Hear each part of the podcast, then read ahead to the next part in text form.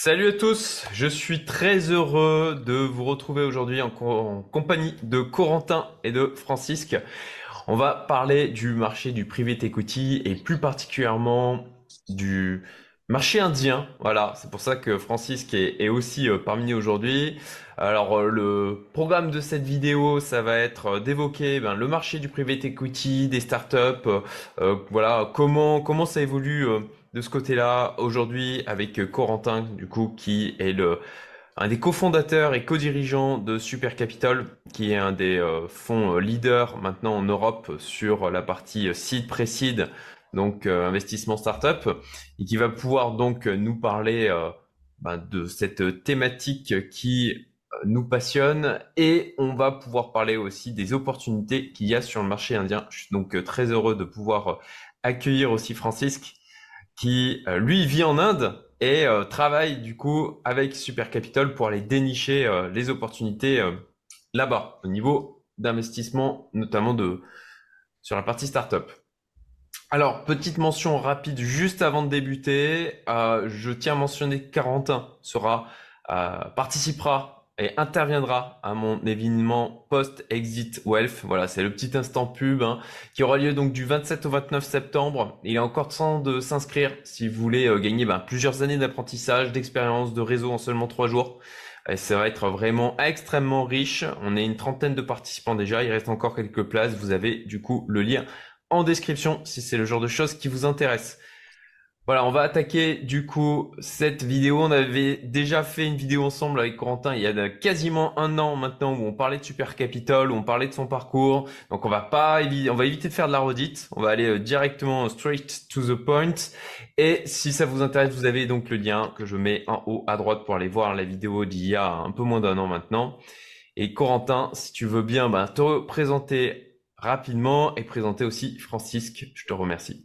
Ouais, bien sûr. Merci beaucoup, Cédric, euh, pour l'invitation. C'est toujours un plaisir euh, de discuter avec toi euh, en toute décontraction de, sujets sérieux et j'ai vachement hâte aussi d'être à, Aix-en-Provence avec toi et tous les autres fin septembre. Ça va être très, très sympa. Effectivement, j'ai l'impression que le programme est top. écoute, donc moi, pour rapidement me présenter, moi, ça fait 15-20 ans que je suis dans l'écosystème entrepreneurial, euh, puisque j'ai découvert cet écosystème entrepreneurial entre Paris et la Silicon Valley. Euh, j'ai notamment, euh, à l'époque où j'étais journaliste chez Science et Vie Micro, été invité beaucoup chez Apple, chez Samsung, etc., pour faire un peu le tour de, de tout ce qui se passait à l'époque, assister un peu à toutes les keynotes de Steve Jobs, etc., quand j'avais 21-22 ans. Et donc, tout ça, ça m'a mis un pied dans le domaine de la tech, qu'on appelle aujourd'hui la tech. À l'époque, euh, on n'appelait pas ça comme, ça, mais bref, j'ai découvert ça et j'ai découvert en même temps que la tech bah, qu'il y avait des gens qui finançaient la tech derrière, qu'on appelle les capital riskers, les VC. Et donc, c'est un univers qui m'a fasciné, euh, que j'ai découvert euh, donc dans les années. 2006-2007 et que bah, j'ai tenté de rejoindre. Alors c'était un peu naissant hein, en France, euh, j'ai bossé d'abord dans une banque d'affaires qui faisait quelques deals comme ça euh, sur la tech à l'époque. Euh, et ça m'a tout appris du business et puis de l'investissement. Ensuite, j'ai fait mes propres expériences entrepreneuriales plutôt dans les médias en ligne, dans l'affiliation et puis dans le conseil en innovation. Je fais un peu d'immobilier aussi à côté. Et puis, je suis revenu à mes premières amours en 2017 avec vraiment le focus de l'investissement en startup qui est vraiment mon, ma, passion. Et donc, ça fait maintenant six ans que j'investis en startup et comme je ne suis pas milliardaire, et eh ben, euh, euh, mes capacités d'investissement euh, ont atteint une limite et j'ai commencé à regrouper des gens autour de moi pour co-investir avec moi. Et c'est comme ça qu'est né Super Capital. Voilà. Et Francisque, bah, je te laisse te présenter. Ouais, donc bonjour à tous. Merci encore Cédric pour l'invitation. moi, je suis plutôt un profil entrepreneur. en 2004, j'ai créé un site e-commerce qui était en fait qui est devenu une marketplace de vente en ligne de chemises à, Paris. Je l'ai développé et managé pendant 13 euh, ans et je l'ai revendu en 2017. Et euh, depuis ce temps-là, en fait, j'ai commencé à, à, faire de l'investissement, notamment en immobilier, un, peu en start-up et un peu en crypto. Et euh, il y a trois ans, j'ai décidé de venir m'installer en Inde pour deux raisons. La première, c'est que je pense que c'est the place to be euh, pour euh, tout ce qui est tech, parce que c'est vraiment un pays qui, qui va booster dans la tech ces 30 euh, prochaines années. je pense souvent une image, mais je pense qu'on est en train de vivre en Inde le début des 30 glorieuses indiennes. Et la deuxième raison, qui est un peu plus personnelle, c'est que je suis moitié indien, donc c'est un peu un retour aux sources pour moi. Voilà. Et donc, quasiment quand je suis arrivé en Inde, Corentin m'a contacté pour me parler des activités internationales de Super Capital. Et on a commencé à développer l'activité de Super Capital ici en Inde. On a aujourd'hui euh, 10 investissements euh, locaux et on va accélérer un peu le mouvement euh, là en septembre. merci beaucoup euh, Francisque. alors, pour ceux qui ne savent pas, encore une fois, vous avez la vidéo en haut à droite. Du coup, est-ce que vous pouvez rapidement dire ce que fait Super Capital pour contextualiser et puis ensuite, on va parler du coup de l'état du marché actuel dans le, la startup et private equity. Alors, euh, Super Capital, pour résumer très simplement et rapidement, on est une communauté de plusieurs centaines de membres. Ces centaines de membres, qu'est-ce qu'ils font? Pour la plupart, ils sont soit entrepreneurs, soit ils sont salariés de boîtes euh, tech ou, moins tech. Et ces gens-là, ce qu'ils veulent, ils aiment l'entrepreneuriat, ce qu'ils veulent, c'est enfin, c'est investir pardon, dans l'entrepreneuriat. Et donc, euh, bah, ils peuvent mettre des tickets à partir de quelques milliers d'euros, soit dans des boîtes que l'on sélectionne pour eux et euh, dans lesquelles ils font un peu leur sélection, leur shopping, soit dans un de nos véhicules d'investissement collectif. Et là, leur ticket, il va être diversifié dans une cinquantaine de boîtes. Donc, soit ils font leur propre sélection, leur propre picking, boîte par boîte, soit ils décident de dire, OK, moi, mon argent, j'ai envie qu'il soit dans 50 boîtes, tech, early stage, partout dans le monde, dans euh, plein de pays. Voilà ce qu'on fait. Merci beaucoup, Corentin. Ça me paraît très clair.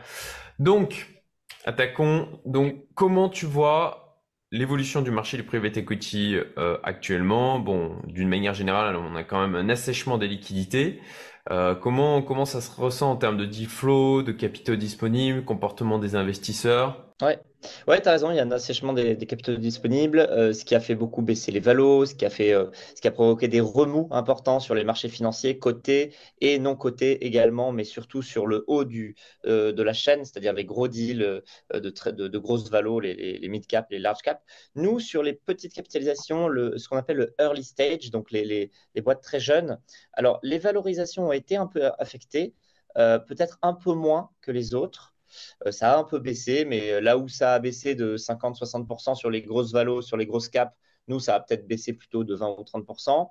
C'est plus difficile de lever euh, de l'argent en ce moment, clairement. Et ce qui est marrant, c'est que en termes de deal flow, on a vu une baisse significative pour le coup du deal flow, et ça, je m'attendais moins.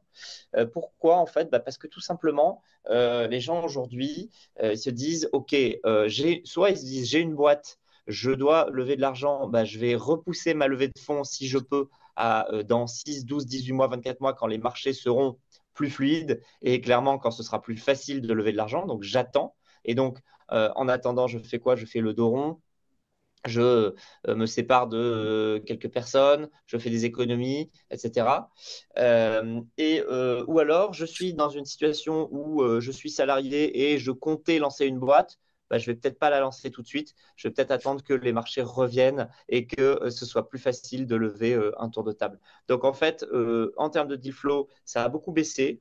C'est pas forcément plus mal parce que on a enlevé un peu tout le bruit tous les entrepreneurs, les wannabe entrepreneurs qui veulent venir parce qu'il y a de l'argent facile, parce que, etc., et qui lèvent parfois sur un PowerPoint parce qu'ils sont très bons commercialement et puis derrière, peut-être, ils sont pas très bons en exécution. Bon, bref, ça a enlevé un peu tout ce bruit, ça a baissé un peu les valos, c'est pas plus mal côté investisseur.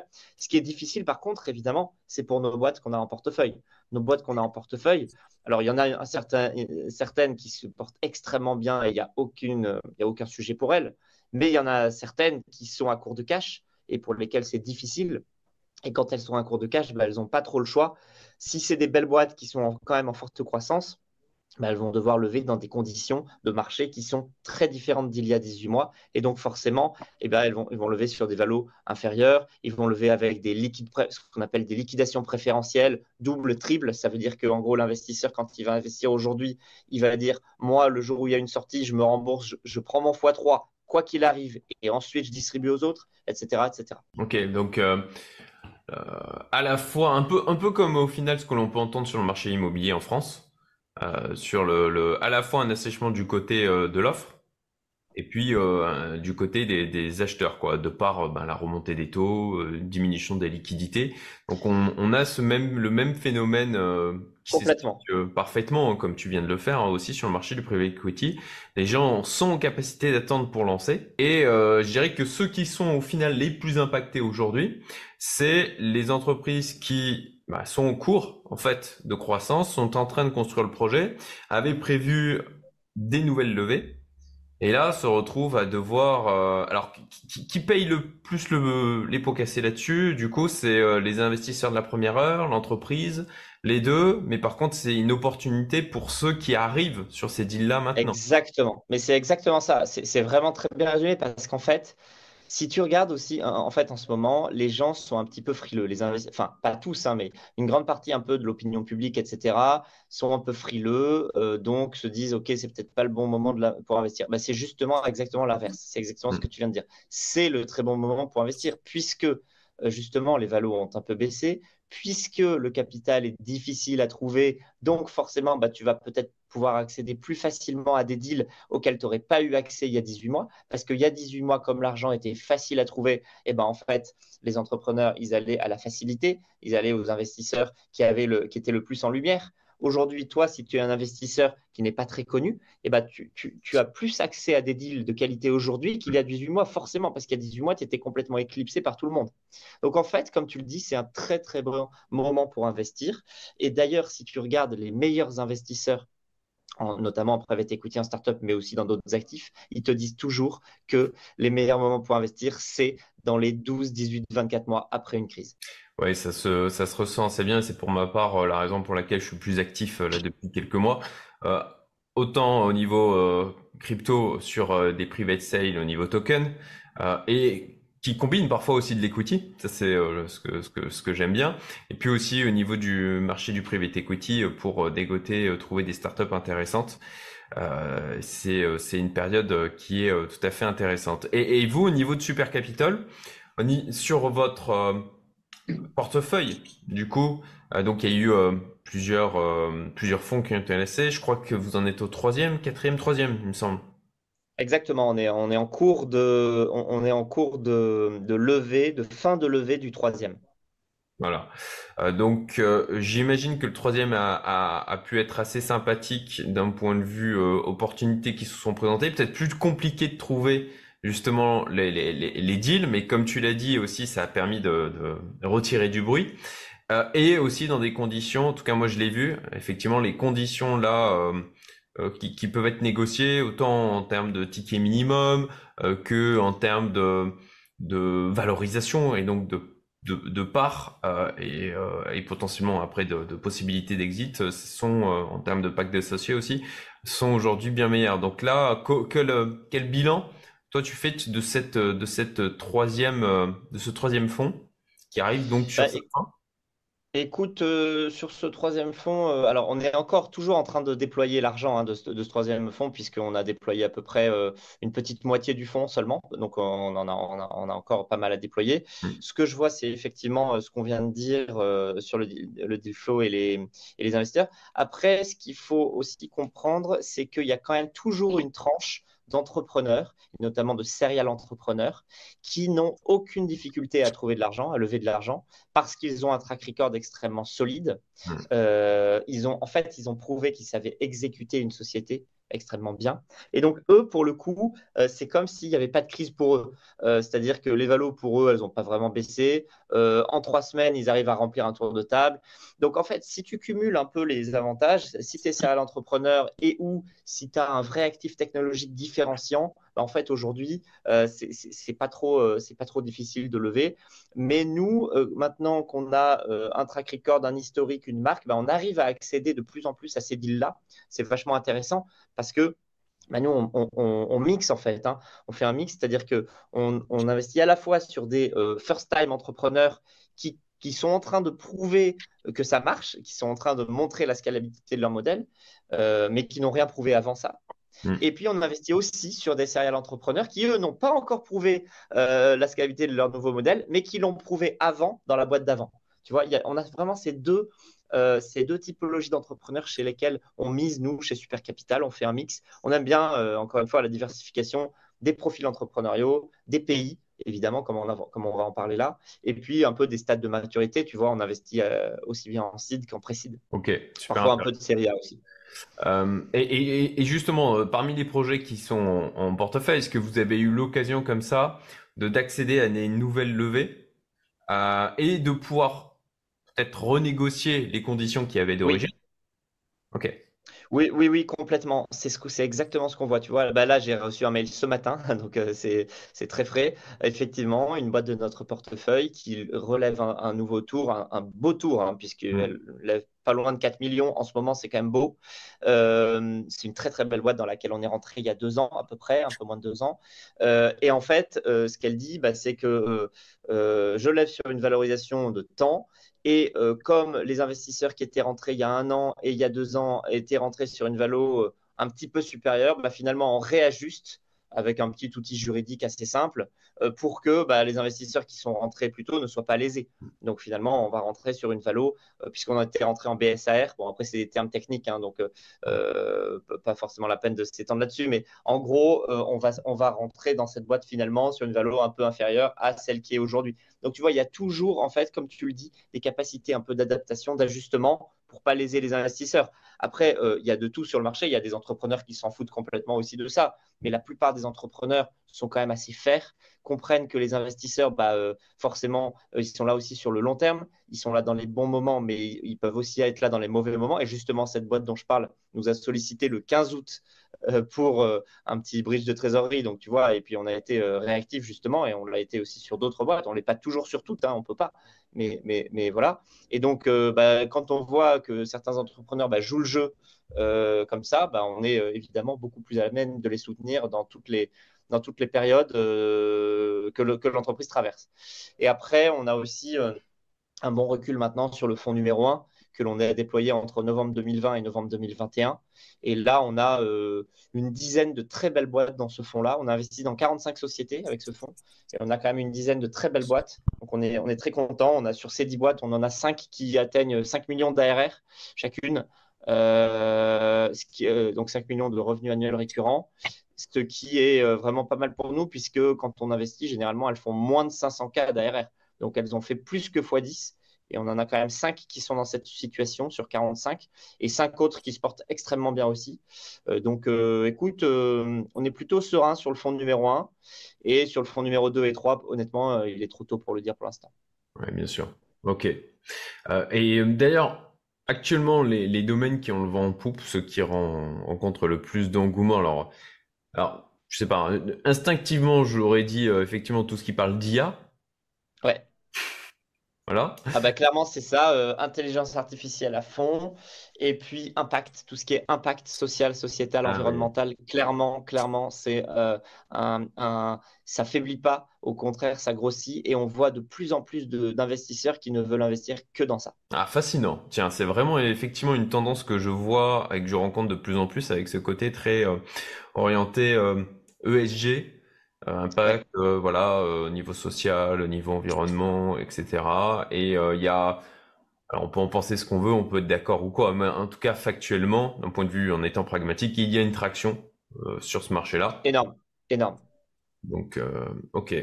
donc, ok, IA et tout ce qui est, voilà, on va dire boîte à impact, qui vont faire potentiellement des choses au niveau euh, des énergies renouvelables, des, des, choses comme ça. Exactement. Ok. Euh, j'en profite d'ailleurs pour évoquer que dans, c'est prévu en octobre, je vais faire une vidéo avec Nicolas Chéron euh, pour justement parler du marché des énergies renouvelables. Ça va s'annoncer très intéressant. et ceux qui sont justement complètement délaissés, alors potentiellement, je penserais à, la partie crypto, à la partie blockchain. Euh, est-ce que du côté de, est-ce que vous voyez encore beaucoup de projets arriver dans ce domaine-là? Est-ce que ça s'est vachement réduit? Et est-ce que ils n'ont pas plus de difficultés aujourd'hui à, lever, euh, à lever des fonds? Ouais, alors écoute, ça s'est beaucoup réduit, oui, mais j'ai envie de dire un peu comme tous les secteurs. Donc, euh, euh, j'ai pas l'impression que ça se soit beaucoup, beaucoup plus réduit que tout le reste. Peut-être un peu plus, mais c'est pas flagrant. Donc, clairement, oui, on reçoit trois fois moins de dossiers aujourd'hui au global, et donc on reçoit trois fois moins aussi de dossiers crypto. Mais de toute façon, nous, on n'en recevait pas tant que ça parce qu'on n'est pas, on n'est vraiment pas des spécialistes de ça euh, de, euh, crypto, blockchain, euh, blockchain un petit peu forcément sur certains sujets, mais, mais, mais, mais ce n'est pas notre focus. Et donc, effectivement, oui, j'ai l'impression qu'ils ont plus de mal à, se financer qu'avant. Maintenant, ce que j'ai l'impression aussi, c'est que quand même, c'est des secteurs euh, assez particuliers euh, et donc euh, on a quand même aujourd'hui des, financeurs, des financiers, des investisseurs qui sont spécialisés là-dessus, comme d'ailleurs des, financiers qui sont spécialisés sur l'impact, comme des financiers qui sont spécialisés sur la fintech, etc. etc. Et donc, ben, je trouve ça pas plus mal parce que, tu vois, moi aujourd'hui, si tu viens me voir avec un projet euh, crypto, je ne sais pas te dire s'il est bien ou pas, tu vois, s'il si, si, si, tient la route ou pas. Je sais, euh, je sais dire si l'équipe tient la route ou pas, mais, mais, mais, le fond du sujet, je ne sais pas. Donc alors, on a toujours, nous, la possibilité dans notre communauté de demander à nos investisseurs, nos centaines d'investisseurs. Sur nos centaines d'investisseurs, il y a toujours des gens qui connaissent bien le sujet en question. Mais pour le coup, nous, euh, ce n'est pas notre focus principal. Donc, on va euh, pas forcément regarder beaucoup. Tu vois, sur 160 sociétés qu'on a en portefeuille, je pense qu'on a euh, 3-4 sociétés dans ce secteur-là, max. Ah oui, effectivement. Proportion qui reste faible, mais qui, ce qui est cohérent, parce que bon, ben, effectivement, c'est, c'est pas parce que tout le monde en parle qu'il faut justement aller euh, dans, dans cette partie-là. Euh, et justement, aujourd'hui, quels sont les secteurs sur lesquels vous cherchez à vous positionner et que vous cherchez à développer, autant d'un point de vue, alors, euh, typologie de, de secteurs comme on a évoqué, l'intelligence artificielle, euh, l'impact, etc., que aussi en termes euh, géographiques. Et je fais la liaison assez naturellement Bien avec sûr. aussi le sujet de notre vidéo aujourd'hui, qui est donc l'investissement startup du côté de l'Inde. Bien sûr. Écoute, euh, alors sur les euh, secteurs, les métiers, euh, si on regarde ce qui a bien marché chez nous et qui continue à très bien marcher chez nous, c'est la fintech. Vraiment, la fintech fonctionne vraiment bien. On a des beaux projets, pas mal de fintech B2B, un peu de B2C, B2B2C, mais pas mal de B2B. Euh, de l'intelligence artificielle, oui, évidemment, on regarde de plus en plus parce que euh, il y a aussi un vrai actif technologique qui peut être intéressant pour des acquéreurs. hein. Nous, euh, il faut un jour qu'on sorte des sociétés, donc il faut qu'il y ait des acquéreurs. hein. Mm. Donc la fintech, l'intelligence artificielle, l'impact, on en fait aussi. hein. on en fait 15, à peu près 15-20% de notre portefeuille, c'est de l'impact. Euh, et en termes géographiques, alors, euh, en termes géographiques, on a toujours été très internationaux, en tout cas pour des Français, on est très internationaux, pour des investisseurs français, euh, puisqu'on investit euh, à peu près 40, euh, 30 à 40% en dehors de France. Ça veut dire quoi? Ça veut dire pays limitrophes de l'UE, un petit peu, un petit peu UK, pas mal US, de plus en plus l'Afrique, et évidemment, on va en parler, énormément en Inde, puisque c'est notre deuxième pays juste après la France. Mm. Euh, en montant investi, après la France, c'est l'Inde. Ok, super intéressant. Euh, bon ben, on va, on va te d'ailleurs, je pense te donner la parole, euh, Francisque, pour euh, parler effectivement du, du marché indien, euh, de son, et de son potentiel pour les investisseurs. Ouais.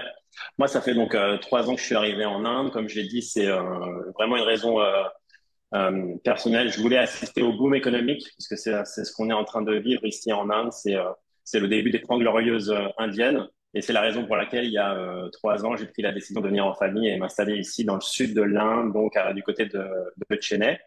Et rapidement, en fait, en discutant avec Corentin, on a décidé d'ouvrir euh, Super Capital, enfin de, de, de, commencer les investissements euh, de Super Capital en Inde. Et donc, on investit en, en Inde dans trois secteurs qui sont les mêmes secteurs historiques que Super Capital, parce que c'est des secteurs qui sont aussi avec un potentiel assez important. Le premier secteur, c'est la fintech. Euh, Il faut savoir que l'Inde est assez avancée dans le domaine de la fintech. On a un- une technologie qui s'appelle UPI ici, donc on paye tout en, en paiement digital avec un QR code. Ça va de la noix de coco jusqu'à vous pouvez acheter une voiture avec un avec UPI. Euh, ils sont assez tellement avancés qu'il y a beaucoup de pays qui euh, sont intéressés par la technologie indienne UPI. Je pense notamment à Singapour, à l'Afrique du Sud, à l'Australie qui va bientôt utiliser UPI. Et notamment au 14 juillet aussi, on a annoncé le premier paiement UPI à la Tour Eiffel. Donc, euh, donc voilà, FinTech, un secteur très intéressant en Inde. Euh, on parle aussi, on regarde aussi tout ce qui euh, concerne l'inclusion financière. Il, y a, il, y a, un vrai potentiel aussi dans ce domaine-là. Marketplace également, c'est un sujet qu'on regarde avec Super Capital. Et le dernier sujet, c'est le sujet du, enfin, du logiciel en fait. C'est tout ce qui tourne autour du SaaS, avec euh, dans le sud de l'Inde, Chennai qui commence à devenir une capitale un peu euh, indienne du SaaS, avec des très beaux succès comme euh, Zoho ou Freshwork, qui sont des boîtes euh, issues de, de Chennai. Donc, donc voilà. comme on, investit, on, a repris un peu les notes. Juste, je précise, Chennai étant donc une, une ville. C'est ça, oui, c'est une ville, c'est une très grande ville dans le sud de l'Inde, c'est le capital du Tamil Nadu. Euh, c'est une grande ville dans le sud de l'Inde qui euh, fait avec son agglomération plus de 20 millions d'habitants. Ok, quand même. Et donc, à, en fait, à la dimension de l'Inde. On investit, euh, on investit pas mal à Chennai, mais on investit aussi euh, quand même en grande majorité à, à Bangalore, qui est quand même euh, un peu considéré comme la Silicon Valley de l'Inde. Mais on en reparlera, je pense. Ah ouais. C'est vrai qu'ici, les choses sont assez concentrées. Bangalore reste le hub tech de, de l'Inde. Et sur, tu vois, sur 10, euh, sur 10 boîtes dans lesquelles on a investi, euh, 90% sont, 80% des startups sont basées à Bangalore. Tout à fait. Et, et, Juste sur le, sur la, justement, sur, pour, pour, pour, pour parler de l'Inde et bien comprendre euh, la dimension de l'Inde, en fait, j'ai l'habitude de dire que l'Inde, c'est pas un pays, c'est un, un continent. C'est 23 régions euh, qui se sont regroupées il y a très longtemps. Tu vois, dans la région où je suis, le Tamil Nadu, c'est 70 millions d'habitants. Donc, euh, tu vois, la région est quasiment équivalente à, à la France. Euh, c'est 23 régions, plus de 100 langues et autant de dialectes. Donc, euh, un, Indien de Bombay va pas parler la même langue avec un Indien de Bangalore ou un Indien de, Chennai. Il va switcher directement sur, sur, sur l'anglais. Euh, et euh, pour reparler du potentiel, je pense qu'effectivement, on est dans un bon momentum parce que on voit que tous les secteurs ici, pas que la tech, mais se développent. Euh, tu vois, l'économie est très forte en ce moment. C'est une croissance à 7% par an. Donc, c'est la plus grosse euh, croissance mondiale en termes de GDP. Euh, c'est aussi la plus forte population au monde. C'est 1,4 milliard euh, d'habitants. Et c'est une population qui est extrêmement jeune. 66% de la population a moins de 35 ans. Euh, ça contraste un peu avec la Chine où tu as une population qui est vieillissante. Ici, en Inde, tu as euh, un vivier de population qui est, là. C'est une population qui est aussi extrêmement euh, bien éduquée. Euh, les écoles sont très bonnes, notamment les écoles d'ingénieurs. L'Inde, je crois que c'est 100 000 ingénieurs qui sortent des écoles euh, par an. et justement, pour parler des écoles d'ingénieurs, il faut noter les, les IIT indiennes, qui sont les, les écoles indiennes d'ingénieurs les plus réputées. Et euh, la plupart, euh, enfin, les, ingénieurs sont de, de, qualité. Et un signe de ça, c'est tous les CEO dans la tech aux US euh, qui sont d'origine indienne. Il y en a beaucoup maintenant. C'est plus un, hasard. Je pense que c'est un vrai euh, pattern, un vrai modèle. Et la plupart sortent de, de ces IIT indiennes. Euh, L'autre atout, c'est que c'est une population qui, est, qui a un mindset d'entrepreneur. Ici, c'est dans l'ADN des Indiens. Euh, ils ont vécu des années un peu plus dures auparavant, donc euh, la résilience c'est quelque chose que qu'ils connaissent. Mm. Euh, il y a beaucoup de business familiaux aussi. C'est très important le business familial. Euh, voilà, et en parallèle de ça, tu as une classe moyenne qui commence à vraiment grossir ici, qui prend de, du pouvoir d'achat d'année en année. Donc, tu as un marché intérieur qui, euh, qui est en train d'exploser. Euh, il faut aussi, je, pense, bien souligner que c'est un marché ouvert. On n'est pas en Chine où euh, WhatsApp est pas autorisé, Google est pas autorisé. Ici, c'est ouvert. C'est pas forcément un marché facile, mais l'Inde, ça demande du temps. Il faut être sur place pour comprendre son, potentiel. Et une fois que tu comprends ce potentiel, tu vois qu'il y a énormément d'opportunités. Et donc, c'est pour toutes ces raisons qu'on est présent avec Supercal depuis deux ans. Et comme je disais au début de la vidéo, on va, on va essayer d'accélérer. D'accord, super intéressant. Euh, effectivement, hein, on a du mal à se figurer en tant que Français la, la, la taille, la complexité en fait de l'Inde. Euh, et moi le premier, hein, c'est très bon l'Inde, voilà, c'est un, un tout. Et en fait, euh, comme toujours, l'intelligence est dans la nuance. Et en fait, quand on creuse, il y a tellement de régions différentes avec des, des, des niveaux de population qui sont, comme tu l'as dit, équivalents à la France. Euh, et, euh, et des, des, potentiels aussi, j'imagine, extrêmement euh, disparates en fonction d'une région, d'une région à une autre.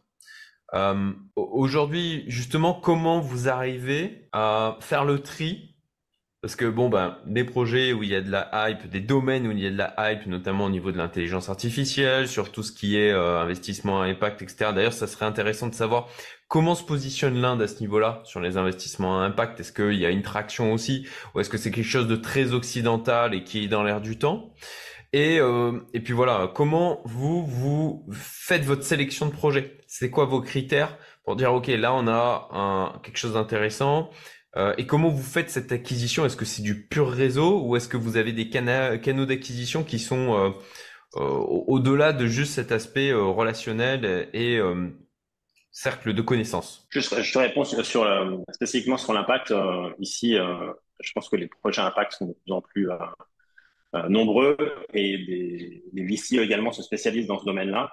parce que je pense que c'est un sujet mondial. Je pense qu'il y a une partie des enjeux d'humanité qui va se régler en Inde ces prochaines années parce que 1,4 milliard d'habitants, une diaspora aussi qui est énorme.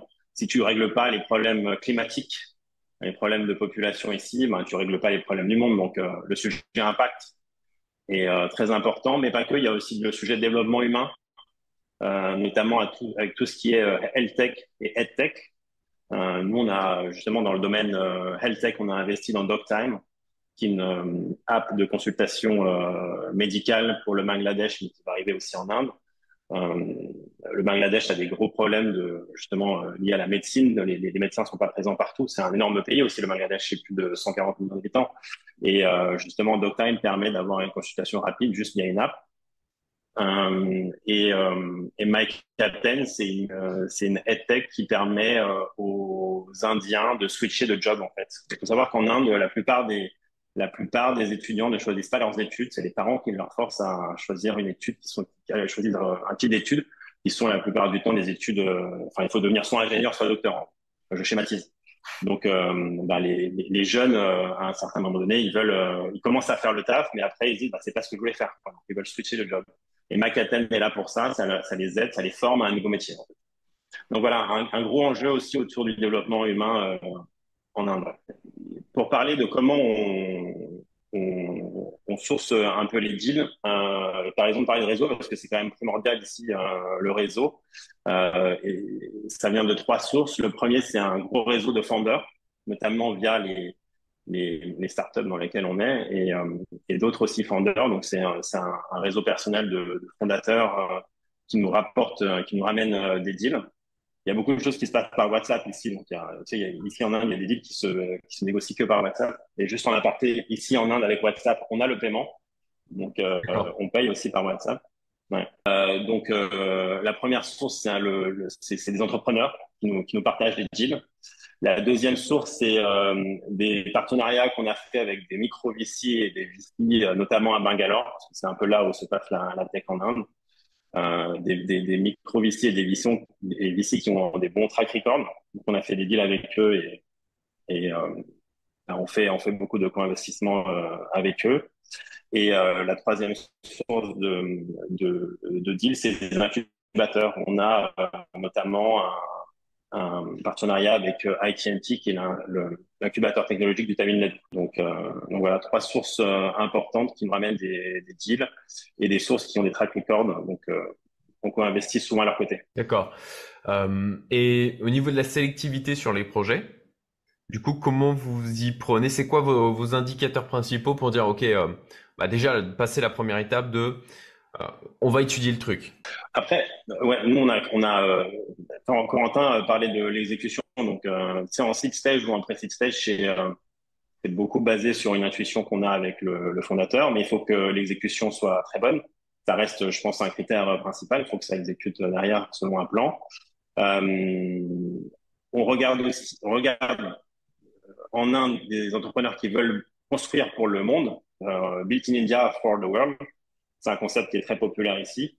Euh, et je reprends les exemples de Zoho, euh, Freshworks ou Jarsby. Euh, il y a peu de gens qui savent en fait que c'est des concepts indiens parce qu'ils pensent que c'est américain tellement c'est populaire aux États-Unis. Mais en fait, c'est euh, c'est bâti en Inde pour le monde.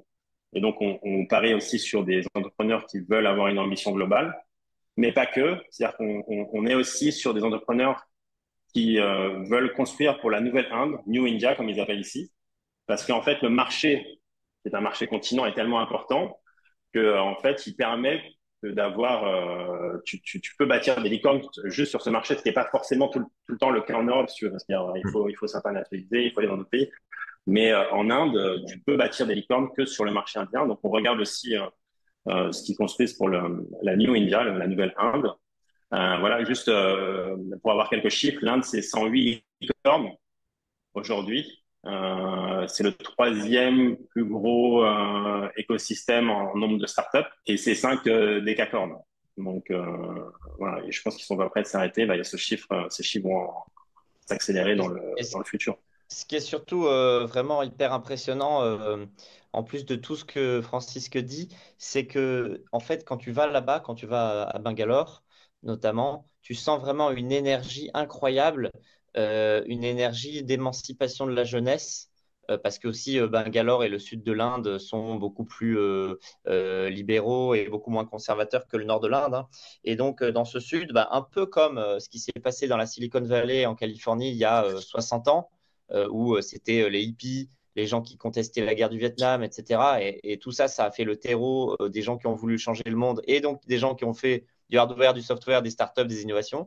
Eh ben, en Inde, c'est un peu pareil. Euh, Bangalore, c'est, euh, euh, alors sans être une communauté hippie comme San Francisco, mais c'est des gens qui sont beaucoup plus en avance socialement que le reste du pays et, et, mixé en fait à tout ce que Francisque a dit sur les ingénieurs, etc., et sur la langue anglaise, et sur le fait que depuis déjà 30 ans, il y a des entreprises américaines qui ont installé en fait des centres de R&D à Bangalore. Au début, ils ont installé euh, surtout euh, des centres de, comment on appelle ça, des plateaux d'appels téléphoniques, du SAV, et puis ensuite mmh. ils ont fait la R&D.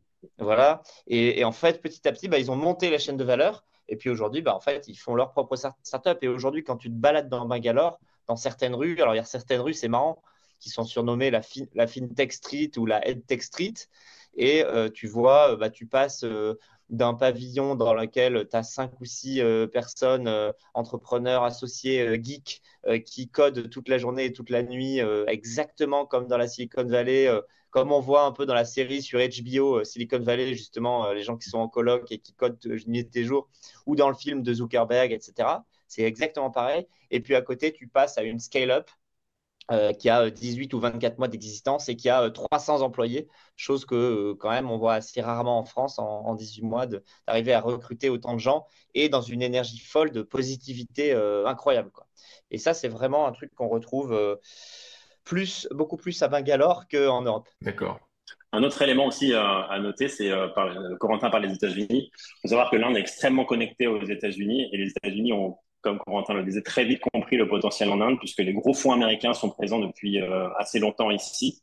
Euh, à Bangalore, bah, le siège social de euh, Lightspeed, Axel, Tiger, c'est assez impressionnant. Ils sont très présents. Et nous, en tant que fonds français, on est un peu unique sur le marché parce qu'on est quasiment les seuls Européens français à être présents. Donc ça nous donne un positionnement un peu particulier. Mais effectivement, euh, les États-Unis très présents en Inde et ils ont compris depuis longtemps le, potentiel ici euh, local. Ok.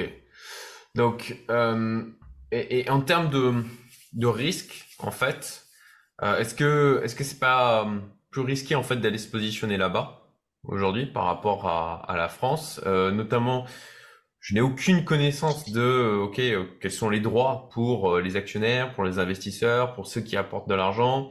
Euh, comment, euh, comment, si à un moment donné, alors bien sûr c'est ultra important d'avoir quelqu'un sur place, hein, euh, c'est génial que vous ayez que, que, tu sois là-bas, Francisque, pour euh, Super Capital, ça me paraît absolument essentiel. mais est-ce que d'une manière générale, c'est peut-être très naïf comme question et peut-être encore une fois avec une vision très occidentale, mais est-ce qu'on peut se fier en fait aux chiffres qui sont transmis? Quelles sont les règles à ce niveau-là? Est-ce que bon bah si on, se retrouve avec des euh, entrepreneurs qui veulent lever des fonds, qui trafiquent des chiffres, euh, et euh, quelle est leur responsabilité là-dessus? Est-ce qu'au final il y a une réelle responsabilité? Quel est le voilà J'essaye de, comprendre et pour aussi l'audience de, saisir en fait, ok, il y a un potentiel de gain peut-être plus important, mais ça va peut-être aussi avec, c'est souvent, euh, c'est souvent le cas, pas toujours, hein, mais c'est souvent le cas, aussi avec soit des risques qui sont différents, euh, soit des risques aussi potentiellement plus importants. Sur, les, risques, je, Corentin parlait d'évolution de la société. Euh, je dirais que les, mindsets, les, mentalités ont beaucoup changé avec la jeune génération. Il n'y a pas le risque que tu décris sur le trafic.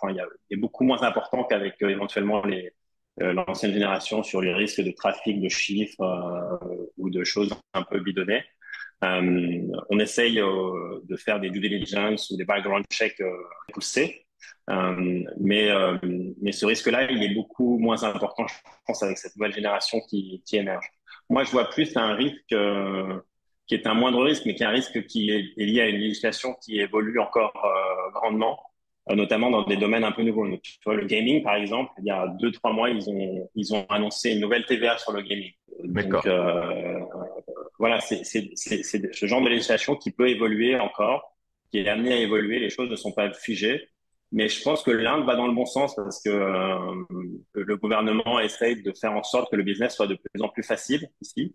Euh, alors, c'est pas encore euh, ça euh, totalement, mais euh, on y vient, notamment avec une, une ville qui a été créée en fait que pour l'investissement financier qui s'appelle Gift City dans le Gujarat, qui va essayer gift comme cadeau, hein, gift city dans le Gujarat, qui va essayer de concurrencer Singapour ou même euh, l'île Maurice en termes de financiers. Il faut savoir que, en fait, quand tu investis en Inde, dans 90% des, des cas, et c'est le cas avec nos investissements, tu investis dans une, un siège social qui n'est pas en Inde, mais qui est soit Singapour, soit à Maurice, soit dans le Delaware. Et en fait, ce mmh. siège social ensuite a une filiale en Inde. C'est beaucoup plus facile parce que malheureusement encore euh, en Inde, tu as une, une, bureaucratie qui est assez importante nous, on l'a vu sur un, ou deux deals indiens euh, euh, où on, a, on a voulu faire un virement et le virement a pris du temps à, à, arriver. Mais euh, voilà, donc euh, Gift City va essayer euh, dans le Gujarat de concurrencer ces hubs financiers que sont Singapour et euh, l'île Maurice. Ouais, donc il y a une... Effectivement, sur les, sur les investissements qu'on a fait, sur les 10 ou 15 investissements qu'on a fait avec Francisque, en fait, il y en a, euh, il y, en a l'extrême majorité qui sont, comme, comme l'a dit Francisque, basés, en tout cas, la, la structure juridique, elle est basée à l'étranger, euh, mais en fait, les équipes sont sur place en Inde. Et il n'y en a que deux qui sont vraiment basées juridiquement en Inde dans lesquels on a investi. Et effectivement, euh, c'était plus compliqué à cause de la bureaucratie, euh, euh, d'envoyer le virement, il fallait des KYC supplémentaires, etc. Bref, c'était moins simple que d'investir évidemment dans une, structure juridique aux US, où, là, bah, évidemment, c'est très facile. mais mais ça, ça nous donne aussi, nous, Super Capital, un avantage euh, c'est qu'on sait faire. On a une personne sur place qui est Francisque et on sait faire, on sait investir là-bas. Et quelqu'un qui voudrait investir en Inde et en habitant en Europe ou aux US sans aucun lien avec l'Inde, bah, honnêtement, bon courage. Euh, tu vois, et donc ça, ça nous donne quand même un vrai avantage concurrentiel d'avoir ça euh, et de rendre accessible cet investissement entre guillemets à tout, un chacun. Oui, clairement, c'est pas pas commun d'avoir comme ça ben, carrément une entité là-bas. Euh, pour aller capter les, les, les, investissements potentiels. Euh, alors, je reviens à la, à la, question effectivement de, des droits pour les actionnaires, pour les investisseurs. Euh, alors, je sais pas par quel bout on pourrait aborder le, le sujet, mais ok, est-ce qu'il y a une législation en place par rapport à ça? Est-ce que c'est quelque chose qui est en cours d'organisation? Est-ce que on a le même genre de choses qui, ont pu se passer en Chine, où euh, clairement ils allaient arnaquer complètement euh, les investisseurs étrangers. Euh, il y a un documentaire Netflix hein, d'ailleurs sur ce sujet, The China Hustle, qui, qui parlait en fait de, de, de, de ce genre de pratique et qui était en fait de même de grande envergure. Je veux pas dire que c'est ça, hein. juste je pose des questions. En fait, la différence, elle est, hein. elle est énorme. En fait, la différence, elle est énorme, elle est fondamentale. C'est que la Chine, c'est un pays à part. L'Inde, euh, c'est le Commonwealth, c'est euh, euh, des liens très importants avec le, monde anglo-saxon, d'accord Puisque c'est un pays qui, parle anglais, en tout cas pour les gens auxquels on s'adresse, qui sont des entrepreneurs mm. éduqués, etc., ils parlent anglais. Et donc, le droit anglo-saxon et donc les pactes d'actionnaires, bah, en fait, c'est les mêmes qu'on retrouve aux États-Unis dans les startups californiennes. Donc, en fait, ça, ça change tout. Ça, ça change tout. Ok. je vais juste préciser, ouais, en, Inde, donc euh, les investisseurs ont, des droits qui sont reconnus. Et c'est un peu la raison pour laquelle c'est si difficile quand tu investis directement dans une startup indienne, c'est que tout est tracé, notamment auprès de la réserve Bank of India. le moindre investissement, le moindre, le moindre ticket qui rentre est tracé pour être sûr que s'il y a un exit, euh, il sache bien euh, traquer et, faire sortir l'exit. Donc, euh, euh, la différence avec la Chine est quand même euh, majeure. Et oui, les investisseurs étrangers ont des droits en D'accord, super intéressant. Qui sont aussi importants que les, que les, que les investisseurs en Europe ou aux États-Unis. D'accord. merci pour ces, ces, précisions. alors justement, d'un point de vue structuration pour les investissements que vous, pouvez opérer là-bas, comment vous vous y prenez? Vous créez une SPV spécifique, du coup, pour l'investissement en Inde? Vous la, vous la créez en fait euh, euh, Est-ce que c'est une société du coup vous allez créer là-bas en Inde? Est-ce que vous la créez ben, potentiellement au Delaware, l'île Maurice, ailleurs dans le monde? Comment comment vous structurez ça? Vous avez donc le fonds alors ouais, jusqu'à présent, présent, on avait deux options. Soit on investissait avec notre fonds qui est basé en France, soit on investissait effectivement avec une SPV, donc un Special Purpose Vehicle, donc un, véhicule spécifiquement dédié pour ce deal. Et ce SPV est toujours basé en France. D'accord? Ça, c'est historiquement. Et à partir de, dans quelques semaines, on va créer un fonds spécifiquement dédié à l'Inde, qui sera au début lui aussi basé en France, mais qui n'investirait qu'en Inde. Et ensuite, pour les plus gros tickets, pour les investisseurs qui voudront investir des plus gros tickets et qui éventuellement seront des investisseurs aussi étrangers, puisqu'on parle à des investisseurs basés aussi à Dubaï, en Inde, à l'île Maurice, etc. Et ces gens-là, pour ces gens-là, on fera un véhicule dédié qui sera en dehors de France, euh, qui sera probablement soit au Luxembourg, soit Dubaï, soit Singapour. D'accord. Et en termes, quand tu parles de, tickets plus importants, d'ailleurs, euh, si, tu peux préciser le, ticket minimum pour rentrer dans les fonds Super Capital, et puis pour, euh, pour ceux qui, voilà, quand tu parles de tickets plus importants, qu'est-ce que ça représente? Aujourd'hui, sur, euh, euh, si tu veux, sur le fonds euh, spécifiquement dédié à l'Inde, qui est basé en France, qui va être basé en France là ces prochains jours, les tickets, le ticket minimum sera comme tous les autres véhicules super capital de 20K, 20K euros, d'accord, avec pas forcément de maximum d'ailleurs, on va dire un maximum à, à, 1 million, entre 20K et 1 million. et pour les tickets, en fait, plutôt plus gros à partir de 500K ou 1 million, euh, ou pour le ticket des investisseurs basés en dehors de France, là, pour le coup, on créera ce véhicule spécifique en dehors de France. D'accord. OK. Euh, et ensuite, pour revenir à, l'Inde, pour le suivi en fait des investissements, comment ça se passe au niveau du reporting qui euh, peut être fait du côté des entreprises en Inde? Est-ce que Là, il vous envoie un reporting annuel, trimestriel, comment ça s'organise à ce niveau-là, comment c'est remonté auprès des investisseurs? Ouais, ça, il n'y a pas trop de différence pour le coup entre les entreprises basées en Inde ou en Europe, mais je, te laisse la parole juste après, Francisque. Juste, nous, on, rassemble les informations. Euh, alors, euh, parfois, ils nous envoient un reporting mensuel, parfois trimestriel, parfois semestriel, parfois c'est nous qui devons aller à la pêche aux infos. Mais en tout cas, nous, on fait toujours à minima un reporting semestriel à nos investisseurs. D'accord. effectivement, c'est euh, souvent les entreprises, les startups qui envoient un reporting euh, mensuel.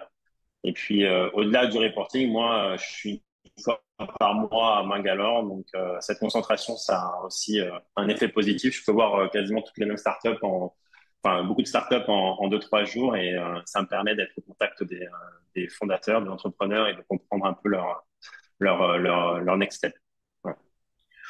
Ok, et alors, il y a, une partie aussi qui est quand même importante, hein, c'est la partie exit, quand est-ce qu'on récupère euh, notre, euh, nos, plus-values potentielles, en tout cas on espère qu'il y en ait. Euh, comment, à votre avis, comment et comment vous vous projetez en termes d'horizon de temps sur les investissements en Inde? Est-ce qu'on est sur des durées qui sont bah, comme de partout, ok, on est entre 5 et 10 ans.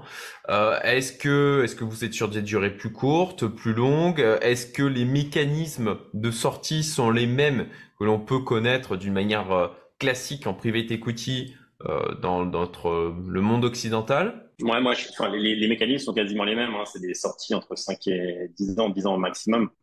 Donc les mêmes mécaniques que on a quasiment en Europe. D'accord. Donc par, contre, ce qui est très intéressant, ce qui est très intéressant, c'est que en France, nos fonds, nos fonds français, européens, traditionnels, ils ont souvent des avantages fiscaux. Et donc, avec ces avantages fiscaux vient une période minimale de capital bloqué avant lesquels on ne peut pas euh, euh, distribuer l'argent. Par contre, comme là, avec ce nouveau fonds dédié à l'Inde spécifiquement, on va investir que en Inde. Donc évidemment, on n'aura pas d'incentive fiscal. Et donc, euh, ce qui est bien, c'est qu'on pourra distribuer l'argent quand on voudra. C'est-à-dire que dès qu'il y aura une exit, on pourra distribuer l'argent. On ne sera pas obligé de garder les fonds bloqués pendant X années. Ok, intéressant, effectivement. Euh, en, l'occurrence, tout ce qui est investissement en Inde, pour, euh, je pense aux, entrepreneurs qui ont pu vendre leur boîte, euh, qui sont dans une holding, qui ont certaines, qui doivent se conformer à un certain nombre de règles pour pouvoir éviter un niveau de taxation supplémentaire. Tout ce qui va être investissement du côté de l'Inde sort de ce cadre-là. oui. d'accord? Ce n'est pas, ce n'est pas éligible, effectivement, ce n'est pas éligible à ce qu'on appelle le 150 obéter, le remploi session. Ok, très bien. Euh, alors, comment. Alors, au niveau de l'Inde, je ne sais pas s'il y a des choses que vous voudriez préciser, que vous voudriez rajouter avant que je, passe à la partie où. S'il y en a certains qui voudraient euh, travailler avec Super Capital, qui voudraient investir avec vous, euh, comment s'y prendre. Mais avant ça, est-ce que vous avez des choses que j'aurais potentiellement oublié d'aborder, des points importants dont vous voudriez parler pour l'Inde? Non, j'ai l'impression que sur l'Inde, on a bien fait le tour hein, du potentiel, de la façon dont on fonctionne.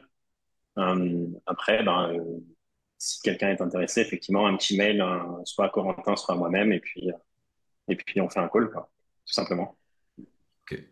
Donc pour, pour contacter Super Capital, pour potentiellement investir avec vous, le site internet que je mettrai en description, et à ce moment-là, quand ils sont sur le site, euh, juste euh, ils vont dans la rubrique contact. Très bien. Très bien, voilà, il y a tout en bas, nous contacter, rejoindre le club. Vous avez des boutons, c'est assez simple. Parfait. Dernier point euh, que je souhaiterais aborder, c'est d'une manière générale, si tu peux parler des critères de sélection des projets, euh, des, entreprises dans lesquelles Super Capital hein, investit d'une manière sur la globalité, euh, au-delà de juste l'aspect Inde. On, a, on essaye d'investir sur des gens qui sont à la fois résilients et très ambitieux. Donc très ambitieux pour aller très loin, pour scaler la boîte, pour évidemment faire, faire en sorte qu'on gagne le plus d'argent, qu'on fasse le plus gros multiple, qu'on fasse la plus belle histoire euh, ensemble, mais aussi résilient parce qu'évidemment, ils ont besoin d'être ambitieux. L'aventure, comme tu le sais, elle n'est pas linéaire, elle n'est pas facile.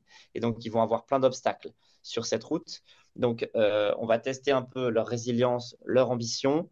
Est-ce qu'on a envie de les suivre? Est-ce qu'ils ont mm. une capacité à entraîner les gens autour d'eux, entraîner les, investisseurs, entraîner les salariés, entraîner euh, les médias, entraîner tout? Et donc, euh, ça, donc ça c'est le côté plus humain qui est très important en early stage. Et puis, évidemment, en face, on va regarder est-ce que le marché il est important, en croissance? Est-ce qu'il y a un vrai actif technologique? Est-ce qu'il y a quelques barrières à l'entrée? Euh, et euh, est-ce que c'est le bon moment de rentrer? C'est-à-dire, est-ce que la valorisation est encore relativement euh, accessible, c'est-à-dire dans les 3, 4, 5 millions d'euros de valorisation par rapport à une croissance et des chiffres d'affaires qui sont en très forte croissance Nous, ce qu'on veut faire globalement, si on résume, c'est rentrer dans une boîte dans, avec une valo dans les 2, 3, 4 millions, 5 millions, et sortir, si possible, sur une valo de 100 millions et plus ça veut dire que même avec la dilution des tours d'après, on va, on va s'assurer hein, x10, x15, x20. Ça, c'est évidemment euh, euh, notre objectif. Et évidemment, si on peut faire plus, on fera plus et on sera très content.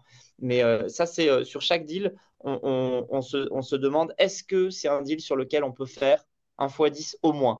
Si on se dit c'est un deal sur lequel on peut faire un x2, x3, ça nous intéresse moins. Je ne dis pas qu'on va systématiquement le rejeter parce que si on a un coup de cœur pour l'entrepreneur, etc., et pour le marché, on va pouvoir y aller. Mais, mais il faut bien comprendre que quand même en France, la majorité des exits, des sorties, elle se fait à moins de 100 millions. Une belle exit en France, c'est entre 50 et 100 millions. C'est rare qu'il y ait des exits à 200, 300 millions. Et alors des licornes, j'en parle pas, c'est encore plus rare. Donc en fait, si tu rentres déjà sur une boîte à 20 ou 30 millions de valo, bah, franchement, euh, le maximum que tu peux espérer faire, c'est x2, x3. Donc, il vaut mieux essayer de rentrer dans les 2, 3, 4, 5 millions. Certes, il y a plus de casse, mais le jour où tu fais une exit à 100 millions, bah, tu es pas mal parce que tu as fait ton x20 et tu as quand même couvert 10 pertes à côté. Quoi. Effectivement.